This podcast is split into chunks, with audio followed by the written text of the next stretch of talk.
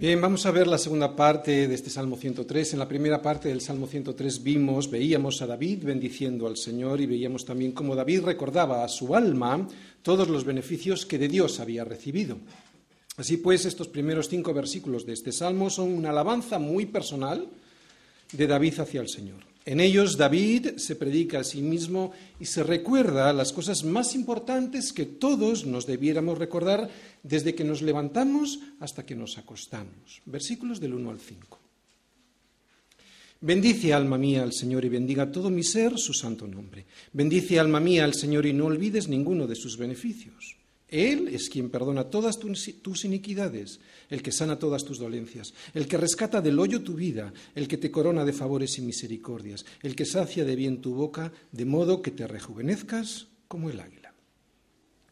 Sí, bendice alma mía al Señor y no te quedes con nada. No te quedes con nada porque todo lo que tienes, alma mía, ¿sabes de quién lo has recibido? Todo lo que tienes, alma mía, lo has recibido del Señor. Todo lo que tienes, todo lo que eres y todo lo que haces es del Señor. Así que no te puedes jactar, alma mía, de nada. Primero, alma mía, porque ha sido el Señor quien ha sacado tu vida del hoyo de la basura, perdonándote todos tus pecados. Y segundo, porque también ha sido Él quien te ha regalado todo lo necesario para que puedas salir adelante.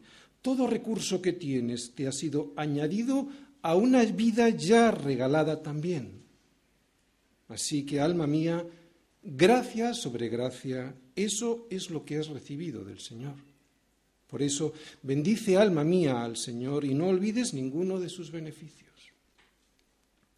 Si hoy soy quien soy y puedo hacer lo que puedo hacer, ha sido por pura e inmerecida gracia del Señor. Así que bendice alma mía al Señor y bendiga todo mi ser su santo nombre y ni se te ocurra ponerte en un altar, alma mía, al creer que con tus fuerzas, inteligencia y perspicacia has logrado estar donde estás y ser quien eres, porque todo te lo ha dado el Señor.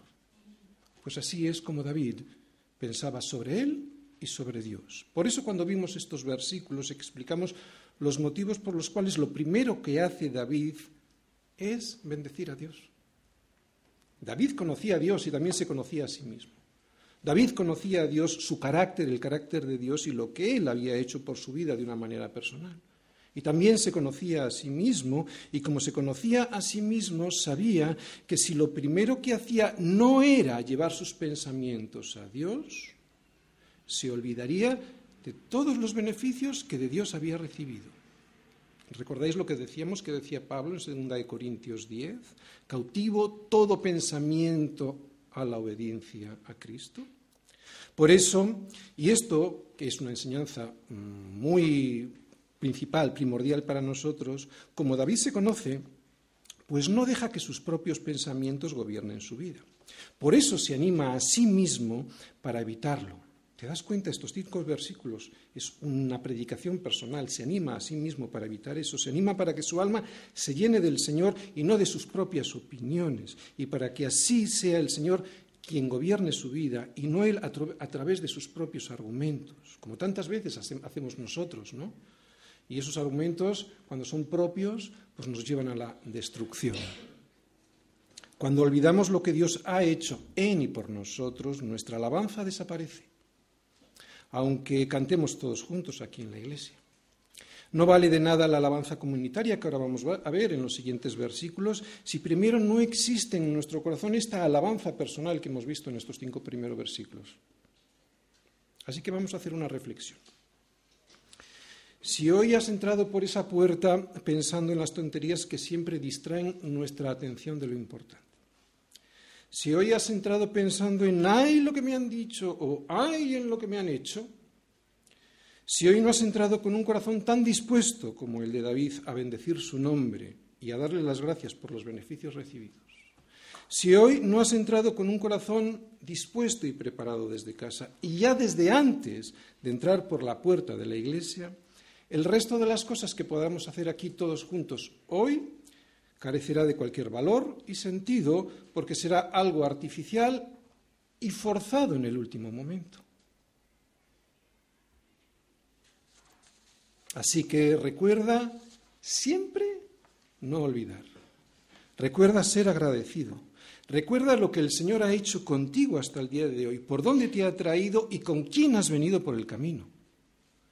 Y recuerda que el propósito por el cual has venido por ese camino no es otro que darle la gloria a Dios, que tu propósito no es satisfacer tu propia opinión, tu propia voluntad, tu propia preferencia personal o tu propia necesidad, por muy piadosa que parezca.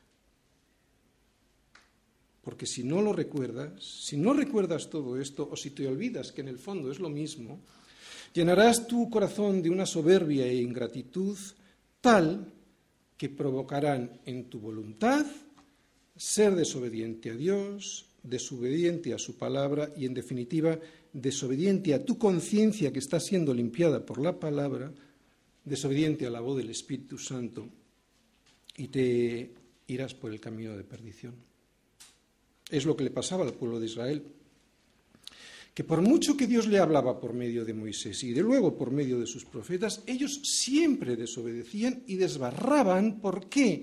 Porque solo pensaban en ellos y en sus necesidades, con comillas.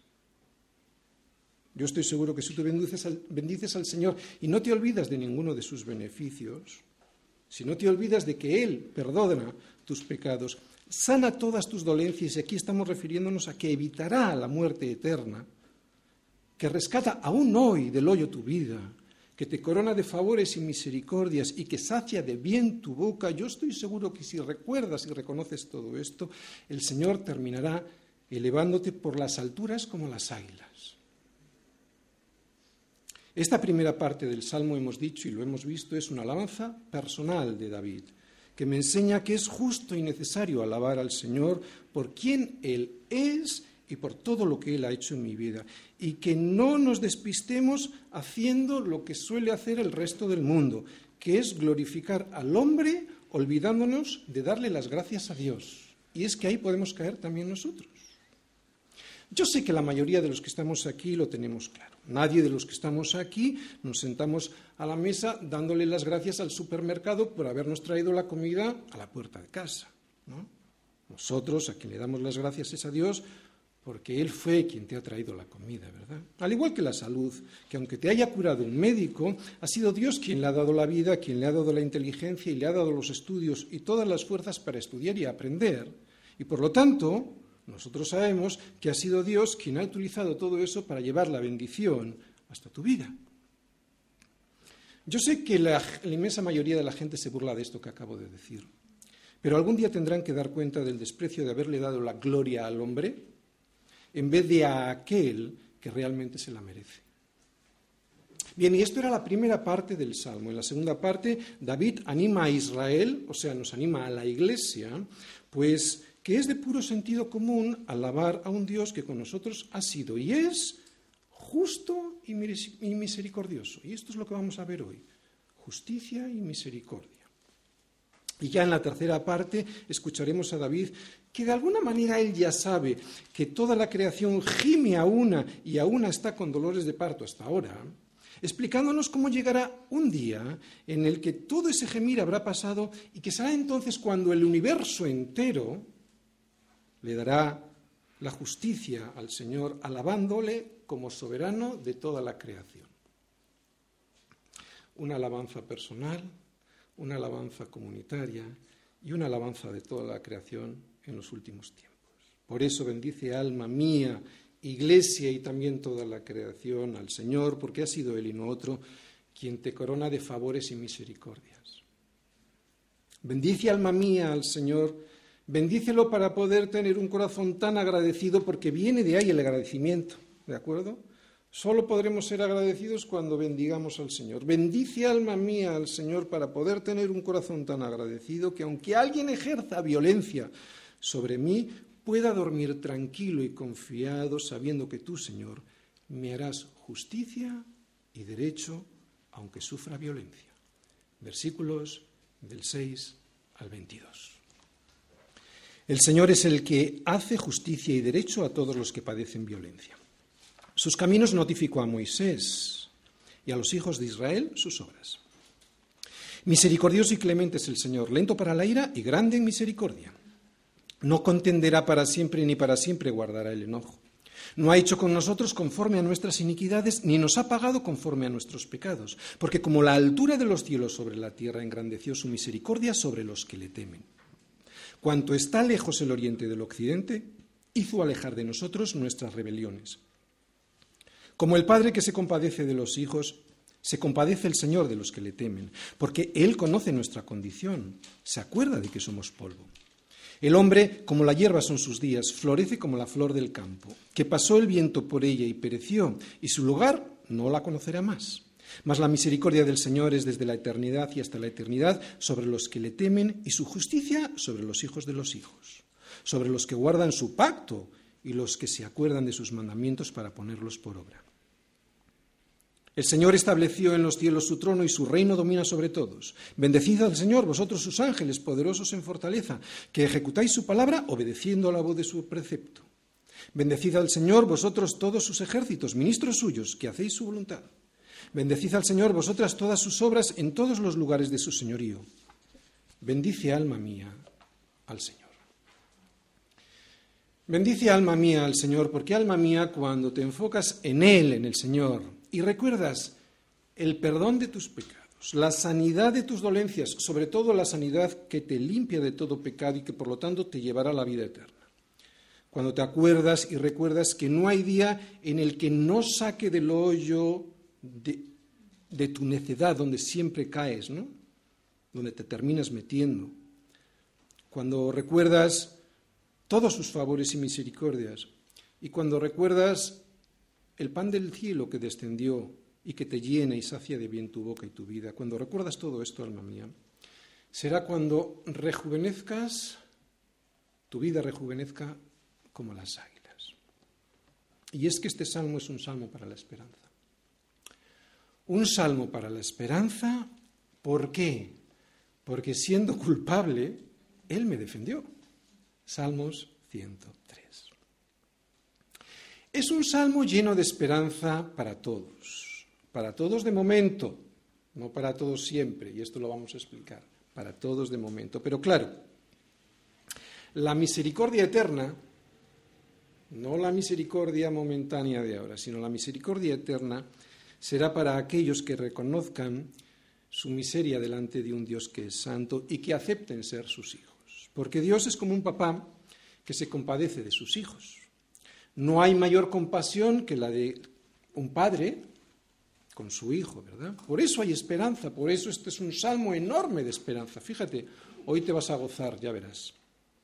Pero claro, hay que ser hijos para poder recibir la compasión del Padre, ¿no? De un Padre que al vernos caer, pues nos mira con misericordia y nos dice, te vuelvo a sacar del hoyo, hijo mío. Cuánta misericordia, ¿verdad? porque siendo culpable de las caídas del pasado y de las del presente, me mira y me dice, te saco de ahí y te haré entender y te enseñaré el camino, y hoy vamos a hablar de los caminos del Señor, te enseñaré el camino en el que debes andar, sobre ti fijaré mis ojos. ¿Cómo no voy a fijar mis ojos sobre ti? ¿Cómo no voy a tener misericordia sobre ti si eres mi hijo y me acuerdo de cuál es tu condición.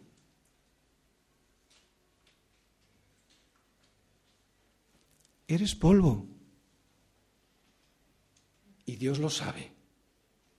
¿Qué se puede esperar del polvo, por Dios? El problema no es ese. El problema es no reconocerlo y creerte que eres más que simple y sucio polvo. Ese es el problema del hombre y el nuestro como cristianos a veces también, que podemos creer que merecemos más de lo que tenemos. Eres polvo. Y lo mejor de todo es que Dios lo sabe. ¿Qué se puede esperar del polvo? Por eso este, este, salmo está lleno de esperanza y de descanso, porque no puedo decepcionar a un Dios que ya sabe que soy polvo. ¿Por qué hay tanta esperanza y descanso en este salmo? porque en Él veo lo que el mundo no ve, pero que para Dios es evidente. que en mis fuerzas yo no puedo cumplir ninguna expectativa para Dios, ni buena ni regular, ninguna. Soy polvo. Soy polvo y Él lo sabe, pero Dios no se queda ahí. Por eso ahora viene lo mejor. Sí, soy polvo, pero Dios se acuerda de eso, tiene compasión, me rescata y me defiende. Por eso, como he dicho en el título, este es un salmo lleno de esperanza y de descanso, porque siendo culpable, Él me defendió y me defendió en la cruz, que es lo que vamos a ver ahora. Versículos del 6 al 8. El Señor es el que hace justicia y derecho a todos los que padecen violencia. Sus caminos notificó a Moisés y a los hijos de Israel sus obras. Misericordioso y clemente es el Señor, lento para la ira y grande en misericordia. Ya tenemos los dos caminos que le notificó a Moisés, están subrayados ahí, justicia y misericordia, ¿de acuerdo? Bien. No contenderá para siempre, ni para siempre guardará el enojo. No ha hecho con nosotros conforme a nuestras iniquidades, ni nos ha pagado conforme a nuestros pecados. Bien, vamos a ir poco a poco. En estos versículos se habla del Éxodo, especialmente en los versículos 7 y 8, que es donde ahora yo me voy a centrar, luego veremos los otros versículos, ¿vale? El 6 y del 8 al 10. Pero ahora, básicamente, en el versículo 7. Moisés y después de ver que el pueblo se hizo un becerro de oro, mientras él estaba en el monte de Sinaí, nosotros casi todos conocemos esta historia, ¿verdad? Tardaba en bajar y el pueblo se hizo un becerro de oro. Vuelve y vuelve a hablar con el Señor Moisés. Esta vez ya no lo hace en el monte de Sinaí, sino lo hace en el tabernáculo para pedirle que no le castigue al pueblo, que no castigue al pueblo por haber pecado haciéndose dioses de oro. Vamos a Éxodo 33, versículo 13 y hasta el 34, para que escuches lo que le dice el Señor a Moisés sobre cuáles son sus caminos, caminos por los cuales nos va a hacer transitar a todos sus hijos. ¿eh? Te adelanto que sus caminos por los que Dios transita son su justicia y su misericordia. Por eso he subrayado esas dos palabras en estos versículos. ¿De acuerdo? Éxodo 33.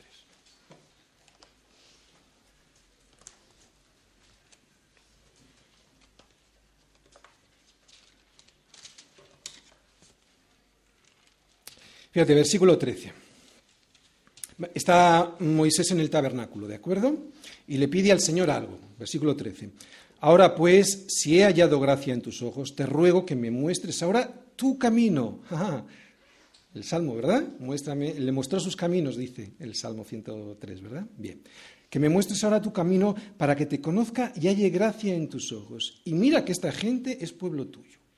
Él dijo, mi presencia irá contigo y te daré descanso. Bien, una de las primeras cosas que vemos es que sus caminos dan descanso, ¿de acuerdo? Y ya os adelanto que sus caminos son justicia y misericordia. ¿De acuerdo? ¿Cuánto deseamos tener justicia y misericordia y eso es un descanso? Yo te daré descanso. Versículo 18. Él, está hablando Moisés, eh, o sea, Moisés entonces dijo, te ruego que me muestres tu gloria, o sea, el camino.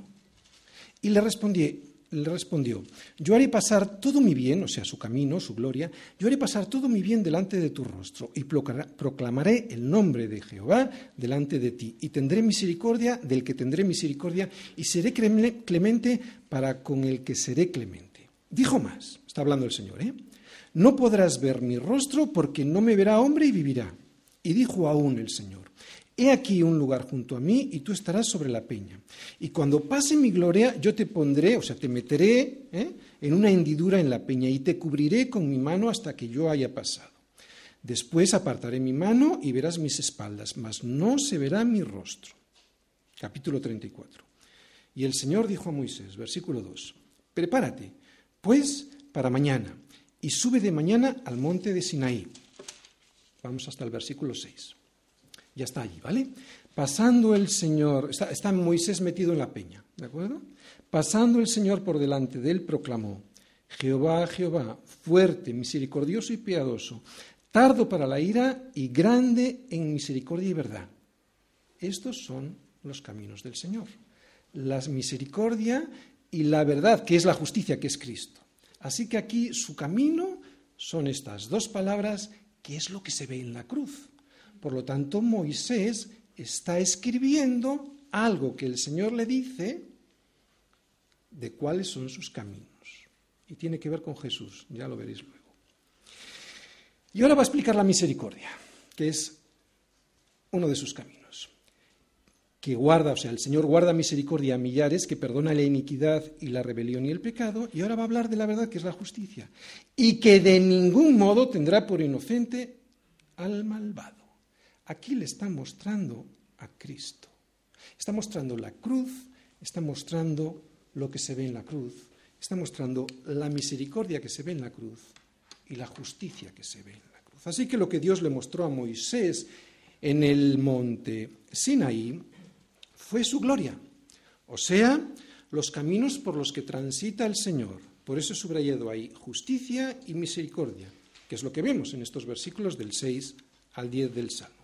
Este es el camino, atención, atención, atención, este es el camino que el Señor nos usa o que usa con nosotros para llevarnos a casa. Dos puntos. La cruz. No hay otro camino de regreso a casa sino a través de la cruz. Allí es donde Dios claramente ha manifestado su gloria, derramando sobre ella sus caminos, o sea, su justicia y su misericordia. Así es como Dios trata con todos los hombres, con justicia y misericordia, con la justicia de la cruz y con la misericordia de la cruz. Y este regalo, aunque es un regalo increíble, tiene un problema. Es el problema que tiene cualquier regalo para que se pueda disfrutar, que hay que aceptarlo. Si tú no abres un regalo, no lo puedes disfrutar aunque lo tengas. El problema del ser humano es que solo le pide a Dios una justicia y una misericordia temporal. Y me explico, ¿recuerdas el pescado, los pepinos, los melones, los puerros, las cebollas y los ajos que demandaban los judíos por el desierto? Te lo vuelvo a explicar. El problema del hombre, el problema del ser humano, es que le pide a Dios solo una justicia y una misericordia temporal, pero rechaza su gloria, o sea, sus caminos, o sea, su justicia y su misericordia eterna, y que para nosotros ha sido revelada claramente en la cruz de Cristo. Es allí donde vemos que Dios es realmente justo y misericordioso. Es muy interesante ver lo que nos dice este versículo 7. Ahí dice que se habla de lo que Dios le mostró a Moisés, y lo hemos visto en Éxodo, ¿verdad? Lo que Dios le mostró a Moisés y lo que Dios le dio a los hijos de Israel. A uno le mostró su gloria, sus caminos, y a los otros sus obras. ¿Cuántas obras mostró Dios al pueblo de Israel y cuántas veces ese mismo pueblo le escupió en la cara al rechazar sus caminos. Les sacó de la esclavitud, les abrió el mar rojo, les dio agua de la roca, les dio el maná del desierto, les guió con la nube por el día y por la noche con la columna de fuego, acabó con las serpientes ardientes del desierto y ellos vez tras vez deseaban la carne que tenía en Egipto cuando resulta que eso era el pago por su esclavitud.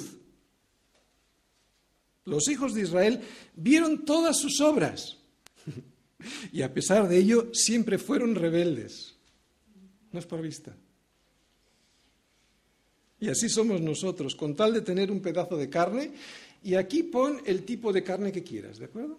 Con tal de tener un pedazo de carne, somos capaces de pedir volver a Egipto cuando resulta que ya llevamos medio camino recorrido hacia la libertad. Ellos estaban interesados en las obras, pero Moisés se apartó. Esto es santidad. Se apartó para tener comunión con Dios. Por eso Él, Dios, le notificó lo más importante, sus caminos. ¿Y recordáis cuáles eran? Su justicia, su misericordia. La cruz, la salvación. Y digo que le notificó la cruz porque Jesús, Jesús mismo dijo que de mí escribió Moisés. Y vimos en Éxodo 34 cómo Moisés escribió sobre qué la misericordia y la verdad de la justicia, o sea, de la cruz, que es el camino de Dios para el hombre. le notificó sus caminos. ¿Cuál es el camino de Dios para el hombre sino la cruz? Que aceptemos el sacrificio de la cruz. Por eso el ejemplo de Moisés es muy aleccionador para nosotros. ¿Por qué?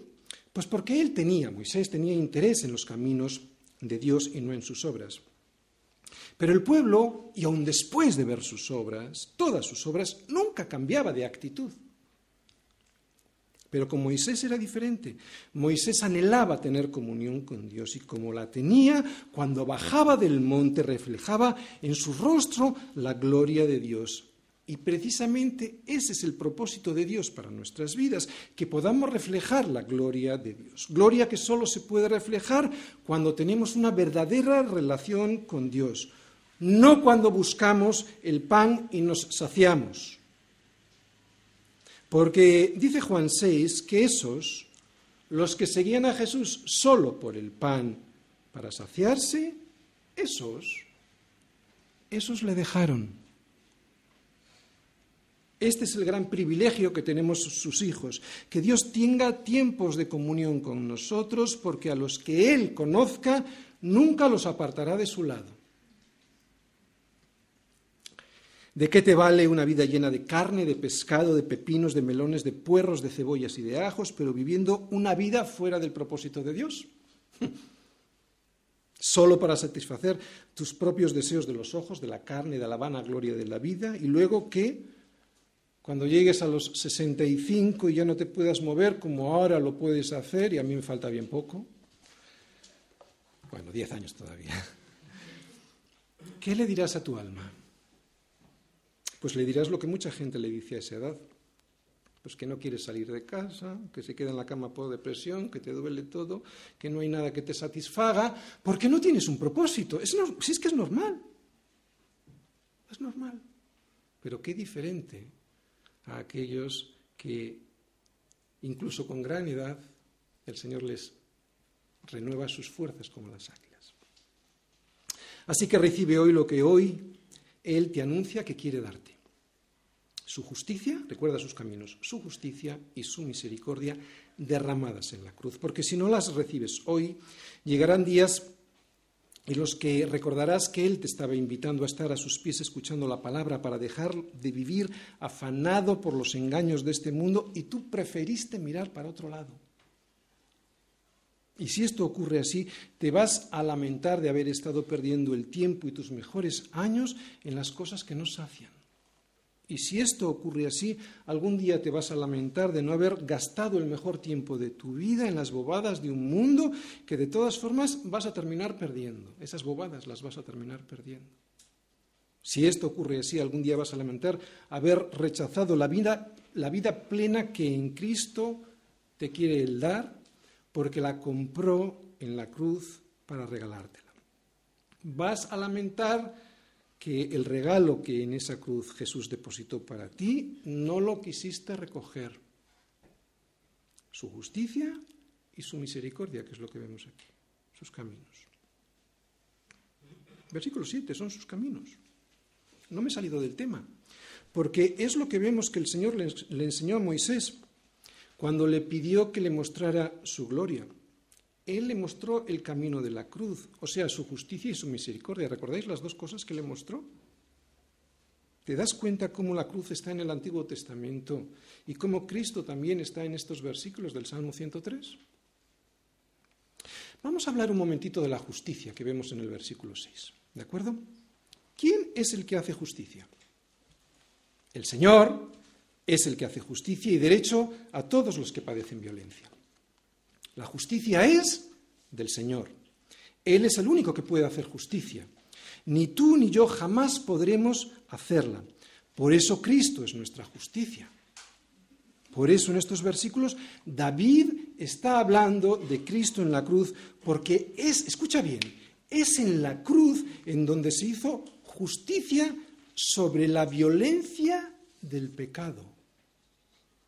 Es cierto que Cristo hará justicia a todos aquellos que aquí sufren violencia, y lo digo en futuro, aunque en el versículo 6 está conjugado en presente, porque el Señor nos dice, no os venguéis vosotros mismos, amados míos, sino dejad lugar a la ira de Dios, porque escrito está, mía es la venganza, yo pagaré.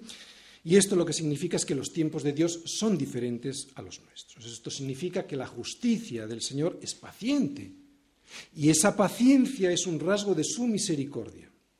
Que hubiera sido de ti y de mí si Él solo hubiese sido justo y no hubiese sido paciente con nosotros? ¿Verdad?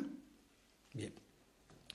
Pero hay que dejar claro aquí, bien claro, que si tú aquí y yo padecemos violencia, digo en este mundo, tenemos lo que nos, tenemos lo que nos merecemos por haber abandonado a Dios. Y estoy hablando de ti y de mí como género humano, ¿de acuerdo? O sea, como raza caída. No estoy hablando de ti como alguien que ha tomado una decisión personal por Cristo, no. Si tenemos la violencia que tenemos en el mundo, es porque como género humano nosotros nos merecemos lo que tenemos por haber abandonado a Dios. La gente le echa la culpa a Dios de todo, pero hemos sido nosotros, nosotros, quienes, habiendo abandonado a Dios, estoy hablando como género humano, ¿de acuerdo? Todo el género humano. Nosotros, quienes, habiendo abandonado a Dios, nos hemos echado en brazos del pecado y no hay, escucha bien, y no hay mayor violencia que la que proporciona el pecado. ¿Por qué? porque es el pecado quien nos lleva a la muerte. Por eso, y como ya lo he dicho hace un momentito, aquí en el versículo 6, David habla de la cruz, de la justicia manifestada en la cruz. Él pagó en la cruz la justicia que el Padre demanda por el pecado. Por eso fue en esa cruz donde Él nos libró de la mayor violencia que el hombre pueda padecer, que es la que provoca el pecado. ¿Por qué? Porque lo que le paga el pecado al hombre es la muerte. No hay mayor violencia que esa. Por eso solo es Cristo quien hace justicia, porque ha sido Él y solo Él quien en la cruz pagó con su vida, su vida justa, tu injusticia.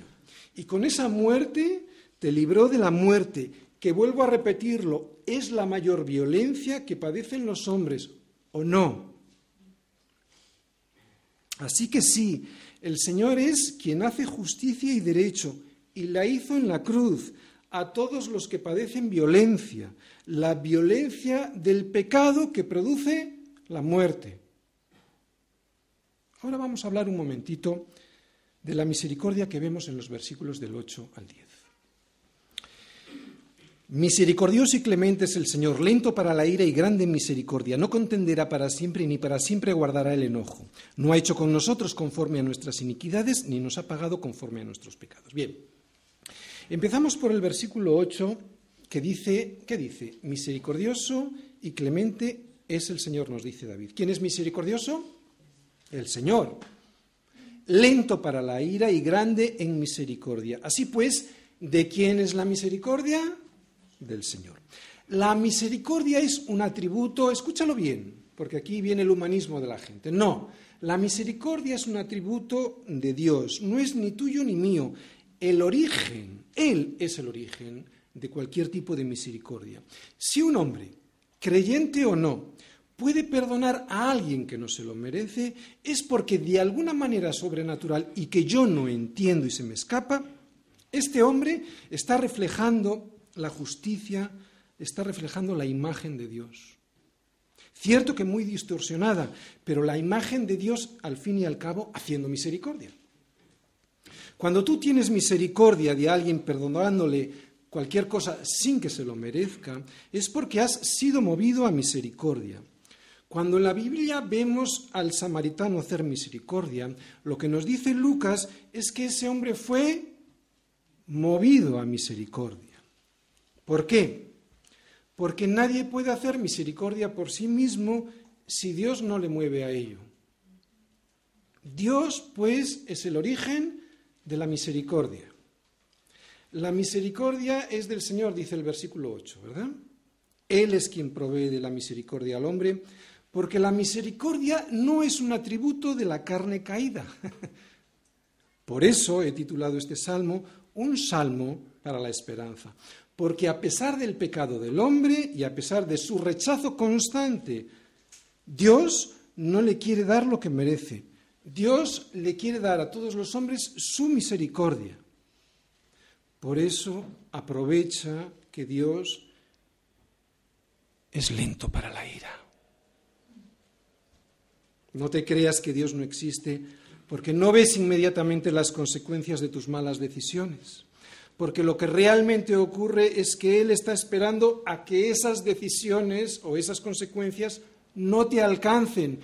Misericordia, por eso es lento para la ira, para que reacciones, para que reacciones si es que todavía no has aceptado sus caminos que están en la cruz, porque el Señor no retarda su promesa como algunos la tienen por, tardanza, sino que es paciente para con todos, no queriendo que ninguno perezca, sino que todos procedan al arrepentimiento. ¿Te das cuenta? Cómo la gente confunde lo que es la misericordia con Dios con que Dios no existe. O como lo dice Pablo a los romanos, que no menospreciéis las riquezas de su benignidad, paciencia y longanimidad, ignorando que su benignidad, o sea, no ignores que su benignidad te guía al arrepentimiento. No ignores esto porque después de su misericordia, escúchalo bien, después de su misericordia viene su justicia, el juicio. Y viene seguro. Misericordia, juicio, los caminos del Señor. No tendrá por inocente al culpable. Después de la misericordia viene la justicia, seguro. Sin embargo, hay una diferencia entre esta misericordia que Dios da a todos los hombres para que tomen la decisión de arrepentirse. Mirad, estamos viendo ahora un tipo de misericordia, ¿vale? Es un tipo de misericordia limitada en el tiempo, que es la que le da Dios a todos los hombres para que se arrepientan, ¿no? Y hay que diferenciarla de la misericordia que Él nos da a sus hijos una vez arrepentidos.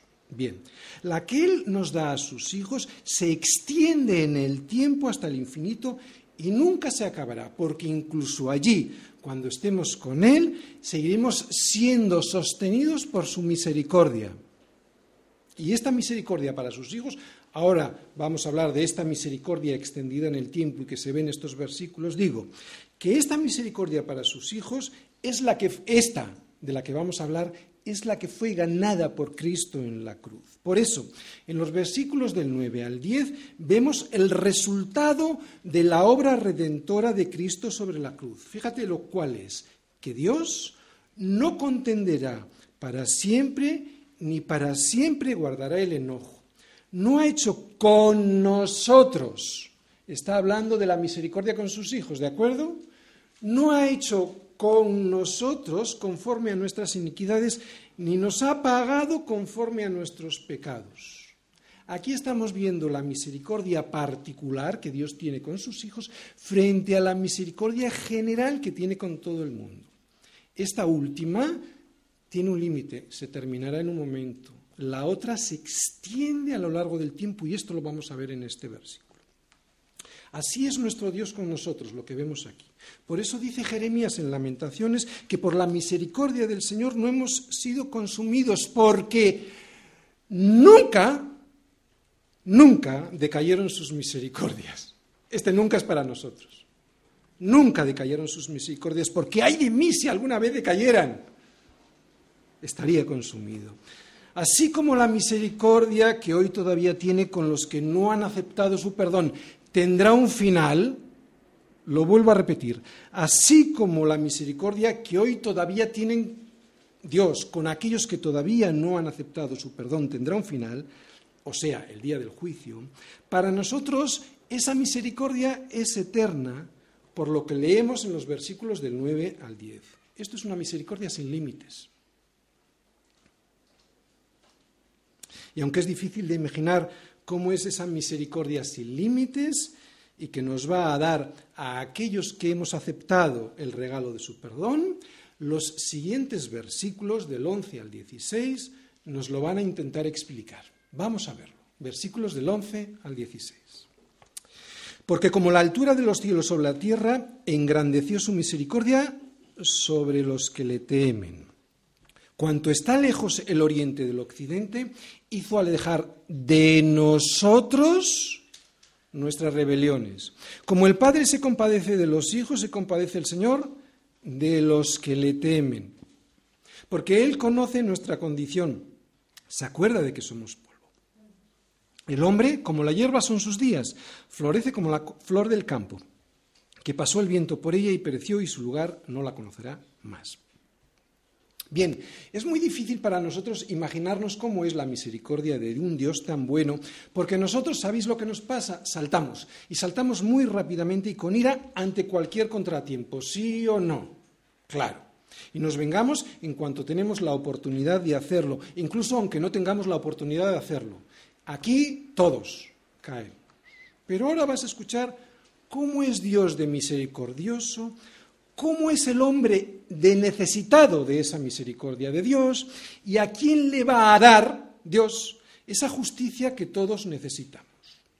Lo primero que vamos a ver son tres ilustraciones para entender su misericordia. Después vamos a ver dos ilustraciones para entender cuál es la condición del hombre, o sea, la necesidad del hombre de esa misericordia. Tres ilustraciones para entender su misericordia, o sea, para los que le temen, ¿recordáis? Esto es para sus hijos y es lo que hemos llamado antes la misericordia particular que Dios tiene con sus hijos. Primera, leemos ahí, porque como la altura de los cielos sobre la tierra engrandeció, y ahora os voy a explicar esta palabra, engrandeció su misericordia sobre los que le temen, versículo 11.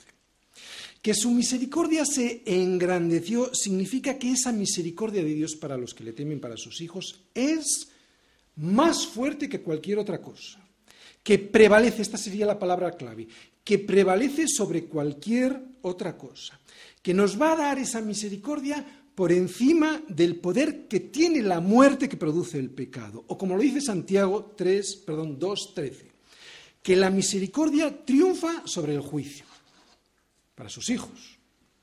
Para aquel que le teme, pues su misericordia prevalece, se ensancha, se engrandece. ¿Cómo? Como está de lejos el cielo de la tierra. Y esta distancia, ¿sabéis? Es infinita, porque no está hablando del cielo que tenemos sobre la tierra, sky en inglés, no, está hablando del cielo donde habita Dios, heaven. Y esa distancia es infinita. Y si no nos vale esta imagen, tenemos una segunda y la vemos en el versículo 12. Ahí vemos que la misericordia de Dios es tan grande como la distancia que hay del oriente al occidente. Bien, yo siempre me pregunté por qué no dice cuánto está lejos el norte del sur. Y seguramente eso es porque cuando uno llega al polo norte, pues ya ha llegado. Será más lejos o menos, pero se termina llegando. Sin embargo, cuando tú vas caminando hacia el oriente, siempre te queda más oriente al cual acercarte. Uno nunca llega al oriente porque mientras se va acercando, sigue, más, sigue habiendo más oriente al que llegar. Pues así es lo que Dios hizo contigo y conmigo, alejar nuestras rebeliones de nosotros como está de lejos el oriente del occidente. No sé si lo estás entendiendo. Eso significa que nadie las va a volver a ver jamás, ni tú ni él pero sobre todo de nosotros. Y luego voy a explicar por qué las aleja especialmente de nosotros. ¿De acuerdo? Esas rebeliones. Cuando yo llegué a verle cara a cara, no me va a decir, sabes, Tony, te salvé, pero fíjate tú lo que hiciste. Y empieza a soltar una lista. No, no. Como está de lejos el oriente del occidente, infinito, así es su misericordia.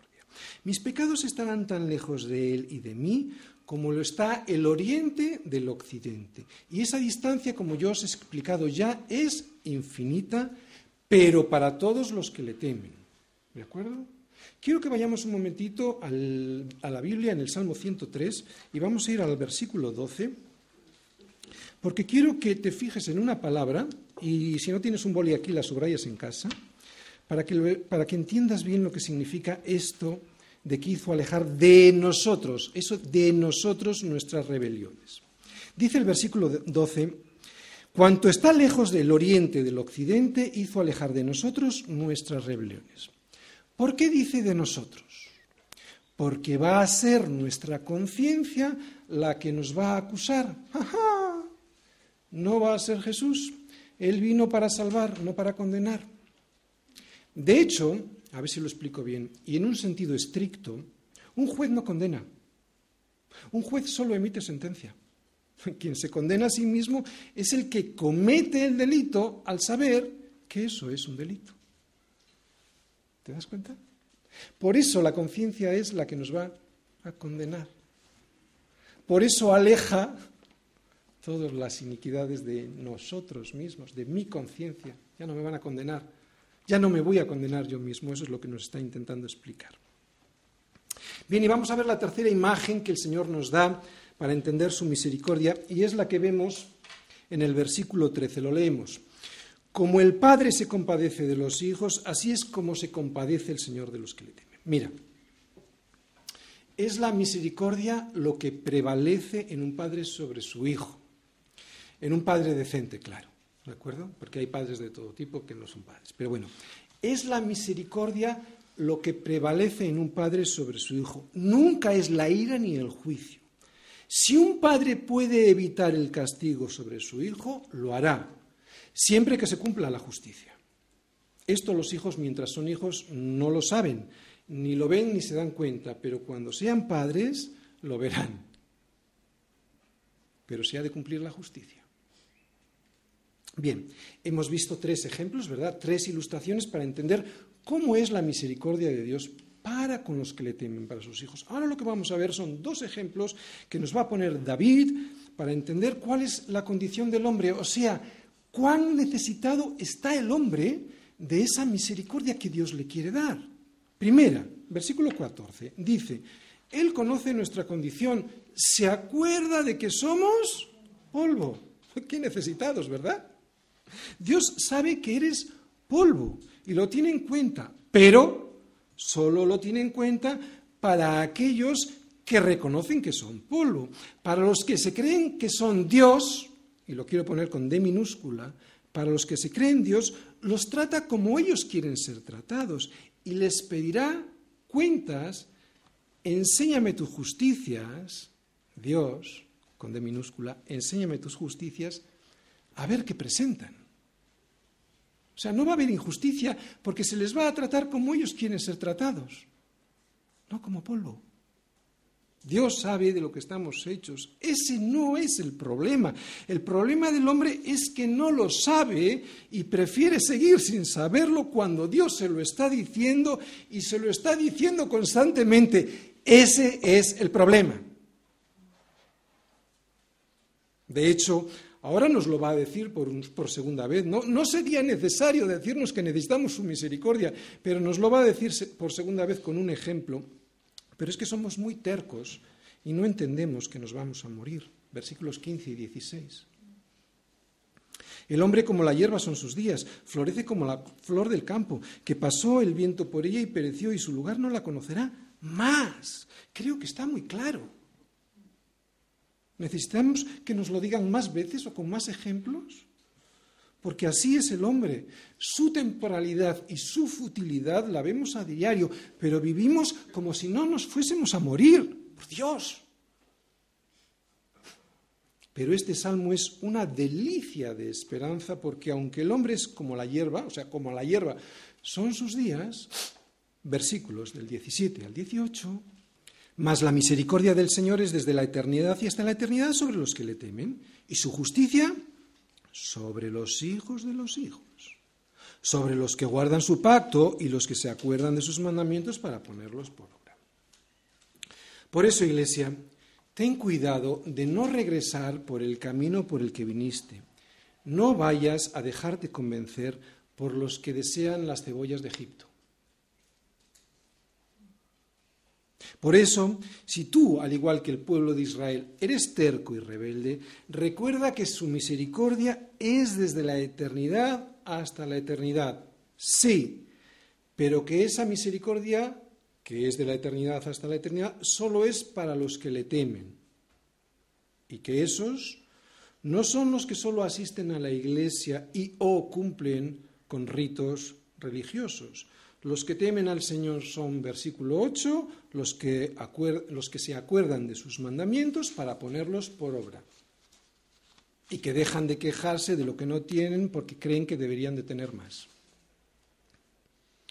Teme al Señor, teme al Señor, porque por el temor de Dios los hombres se apartan del mal. Al igual que los niños que temen la ira de su padre se apartan de una ventana abierta, si el temor de Dios hace que tu vida sea parte de la ventana por la cual puedes caer al vacío, bendito temor de Dios. Esto no quiere decir que los que no le temen no han disfrutado de su misericordia. No. De hecho, han disfrutado de la paciencia y de la misericordia de Dios durante mucho tiempo. Incluso ahora, si alguien me está escuchando esta predicación, está disfrutando de esa misericordia. De hecho, Dios hace salir su sol, su sol sobre malos y buenos, y hace llover sobre justos e injustos. Esta es la misericordia eh, general para todos los hombres. Sí, lo hace así, pero esto para ellos algún día se acabará. Mientras que para los que le temen, su misericordia es, no será, ya es, desde la eternidad y hasta la eternidad. ¿Te das cuenta la diferencia? ¿Hay misericordia de Dios para todos? Claro.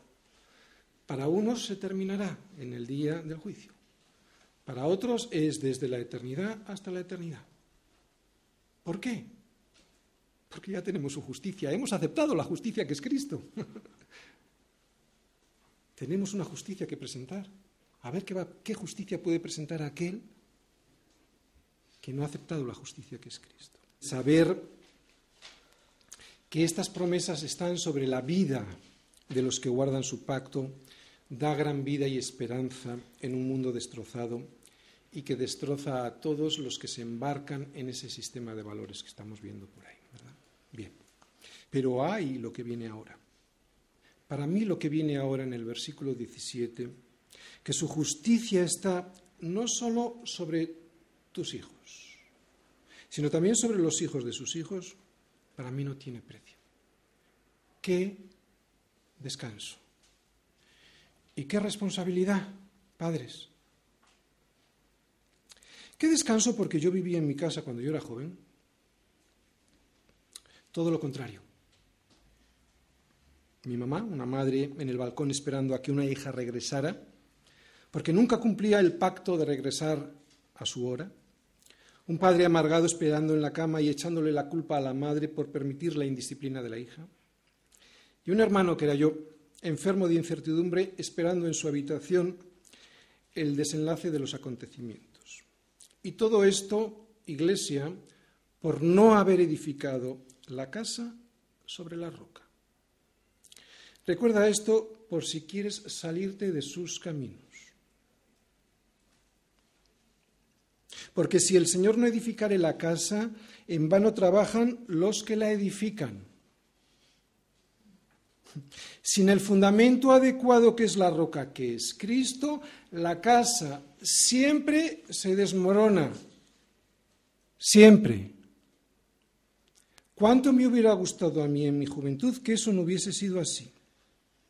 ¿Crees que hay algo mejor en lo que, en lo que tu alma se pueda gozar que ver a tus hijos rodeados por la misericordia de Dios y su justicia sobre ellos. No hay nada mejor que eso.